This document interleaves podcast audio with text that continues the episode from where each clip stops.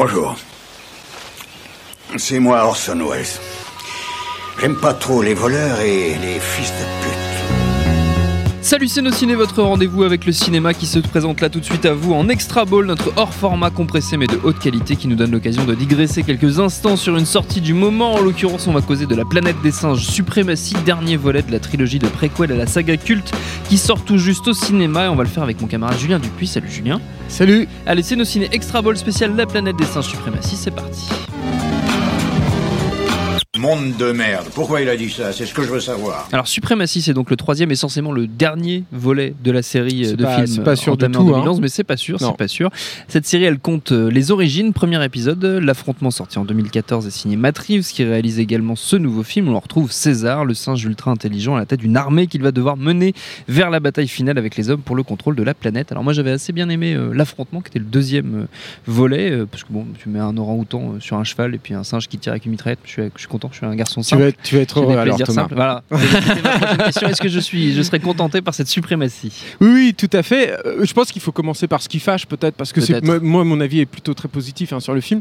Euh, moi, il y a une chose qui est, qui est un, un peu anecdotique, mais qui ne l'est pas énormément non plus et qui était déjà présente dans le précédent, c'est qu'il et je spoil un tout petit peu, mais sans, sans révéler euh, ce qui se passe quand même dans le film, c'est que pour moi, il manque la fin apocalyptique qui est un, un impondérable en fait de la saga. Ça manque quand même parce que je trouve que euh, tu sors à chaque fois des planètes des singes du coup avec un, un sentiment euh, bah voilà de fin de fin des mondes. euh, Mm. Tu as envie d'en savoir plus aussi sur l'univers qu'on te plante et tout. Puis là en plus il y a un univers intéressant. Tu as envie d'aller un peu plus loin, d'explorer. Et euh, Reeves, finalement, bah, il refuse ça. Je pense que c'est lié aux qualités du film, comme tous les défauts en fait que, que, que je vais citer. Je vais continuer sur les défauts. Il y, a, il y a quand même aussi une impression de de redite. C'est-à-dire qu'on a l'impression que l'univers n'a pas suffisamment, je trouve, évolué par rapport au précédent. Il y avait un changement radical entre le premier de cette trilogie et puis le, le second. Mais là, on a un peu un sentiment de redite. C'est peu ou prou dans le même univers, même si tout s'est un peu plus euh, installé, un tout petit Mm. peu plus, euh, plus étoffé. On se retrouve avec euh, un, un mécanisme narratif qui est un peu le même, c'est-à-dire qu'il y a le groupe, la, la tribu, on va dire, de César qui va se confronter avec un humain, avec une figure charismatique d'humain, qui va ébranler les convictions de César euh, et qui va euh, mettre à mal euh, ses, ses idéologies, en fait, puisque César est présenté comme un- une espèce de maître de guerre, hein, mais un maître de guerre qui paradoxalement est aussi assez pacifiste, qui va devoir euh, lutter contre sa nature profonde, sa nature animale, son besoin de, vengeance et la loi du talion qui, euh, semble euh, prédominer dans ce monde euh, post-apocalyptique. Ça, c'est peut-être le, défaut, je vais dire, le plus, le, plus évident et le plus handicapant en fait, du- film.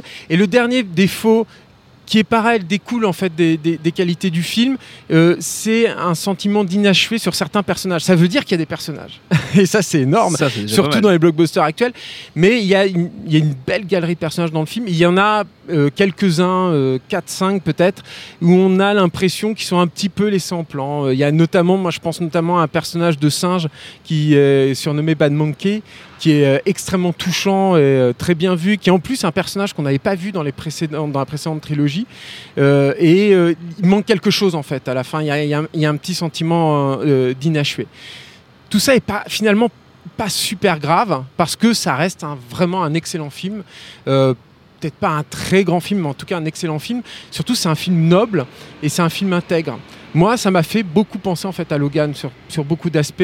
Euh, Pas, la pire référence du moment. oui, euh, non pas, non pas parce que les, les films sont parents, non pas parce que les films parlent de la même chose, non pas parce que les films euh, traitent des mêmes thématiques et ou bénéficient des, des- des mêmes personnages, mais parce que on se retrouve avec des blockbusters qui nous montrent que les blockbusters peuvent être autre chose que ce qu'on Oui. voit dans les blockbusters actuels et euh, qui n'hésitent pas à être dans- radical. Alors dans Logan, c'était dans une façon de traiter la vieillesse, euh, une- certains thèmes extrêmement noirs, etc.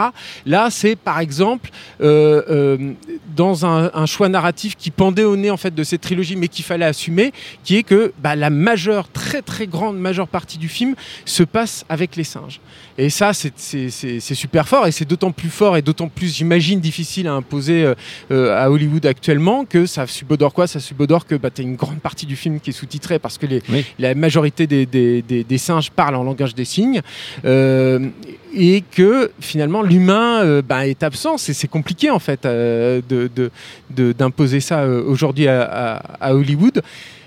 Ça signifie aussi, et ça, ça fait partie des défauts de qualité de cette mécanique-là que, je retrouve un peu partout dans le film, c'est-à-dire que comme les fois précédentes dans, le film, le côté humain est aussi le côté le moins intéressant, en tout cas le moins inachevé.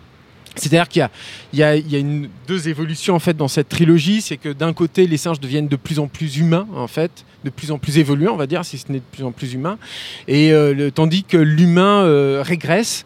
Et euh, je trouve que la régression de l'humain, qui en plus renoue avec, alors je ne veux pas trop en dévoiler quand même, mais renoue avec quelque chose qui était planté dès le premier film, bah, c'est je pense qu'ils auraient pu aller plus loin. hein. Je pense que ça aurait pu être un peu plus travaillé, notamment autour de ce qui se passe autour du personnage central euh, d'humain. Euh, bon, voilà, c'est- un peu, c'est un, un peu dommage. Et puis il y a un ou deux ex, Deus ex machina à la fin aussi qui sont un peu difficiles à avaler. Mais il n'empêche qu'encore une fois, ça reste un très bon film, un très très grand film, tourné majoritairement en, décor naturel. Et alors, ça m'amène aussi à, à cette autre réflexion sur, euh, sur ce film qui est euh, l'évolution technologique. Euh, je pense qu'on ne peut pas euh, passer outre. Il y a un bond hallucinant depuis le, le premier film de, de- de- de cette trilogie. Là, on, je veux dire, on arrive à un point incroyable. C'est-à-dire que je pense qu'on se pose même plus la question. Les singes, ils sont là, ils Oui. existent. Ce sont des vrais animaux. Euh, euh, en fait, on a envie de les juger plus du tout pour leur technique, même si elle est hallucinante. Il y a notamment un travail sur les fourrures et euh, l'humidité des fourrures, la façon dont la neige s'accroche aux fourrures. Ce sont des choses extrêmement difficiles à faire techniquement, mais tout simplement sur l'écriture des personnages et surtout sur leur interprétation. Et, euh, et je pense que c'est ce qu'il y aura à retenir au final de cette, euh, de cette trilogie. Il faut voir ce qu'ils vont en faire ensuite, qui est Andy Serkis. Oui. C'est-à-dire que là, on se retrouve quand même avec la rencontre. on s'en doutait hein, déjà, mais là, c'est clair et net, euh, définitif. On se retrouve entre la rencontre à la fois entre un comédien, un personnage et la technique et la méthodologie, on va dire plutôt de travail, qui lui permet d'incarner ce personnage qui est, euh, moi, qui à mon sens, un fradat. C'est-à-dire que, euh, encore plus que Gollum, il y a quelque chose qui se passe là, dans cette, euh, dans cette convergence ici, et qui, se passe et qui est d'autant plus forte que, alors là, c'est un peu un délire de critique, hein, ce que je vais dire, mais on a l'impression que le film nous dit aussi en substance que ben, l'humain euh, représenté photochi- pho- photochimiquement a peut-être fait son temps et qu'il y a là une nouvelle façon en fait, de créer des personnages cinématographiques, euh, de les incarner, de les interpréter, où l'humain reste au cœur, hein, puisque ça reste interprété par des humains, qui est une armée de techniciens et d'artistes chez Weta qui ont permis la création de ce personnage-là. Et euh, voilà, on va voir ce que ça donnera. Moi, je pense, en fait, quand, quand- en- euh, au sortir du film, je me suis dit surtout, j'attends énormément les prochains Avatars, plus que jamais en fait, parce que euh, le, le premier Planète des Singes était un film qui, euh, de, de façon économique, a découlé d'Avatar de, de Cameron. Euh, D'ailleurs, la Fox l'avait vendu très clairement comme ça. C'était, c'était vendu comme ça dans les, dans les bandes annonces. hein. Euh, et, euh, et là, je me dis, mais ça va être, ça va être hallucinant là, ce, que, ce que Cameron nous prépare, parce qu'on sait qu'il va aller bien au-delà encore de tout ce qu'on loin, voit là dans, dans- dans la planète des singes. Et euh, c'est c'est fou, enfin, ce qui est en train de se produire et de se préparer.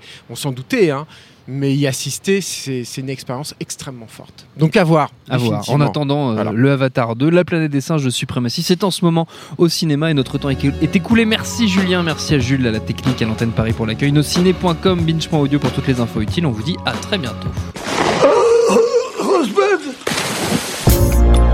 Salut, c'est Mehdi Maizy. Retrouvez nos fun tous les vendredis, le podcast qui donne de l'amour à Kanye West, Michel Berger et Kalash Criminel. Uniquement dans nos fun.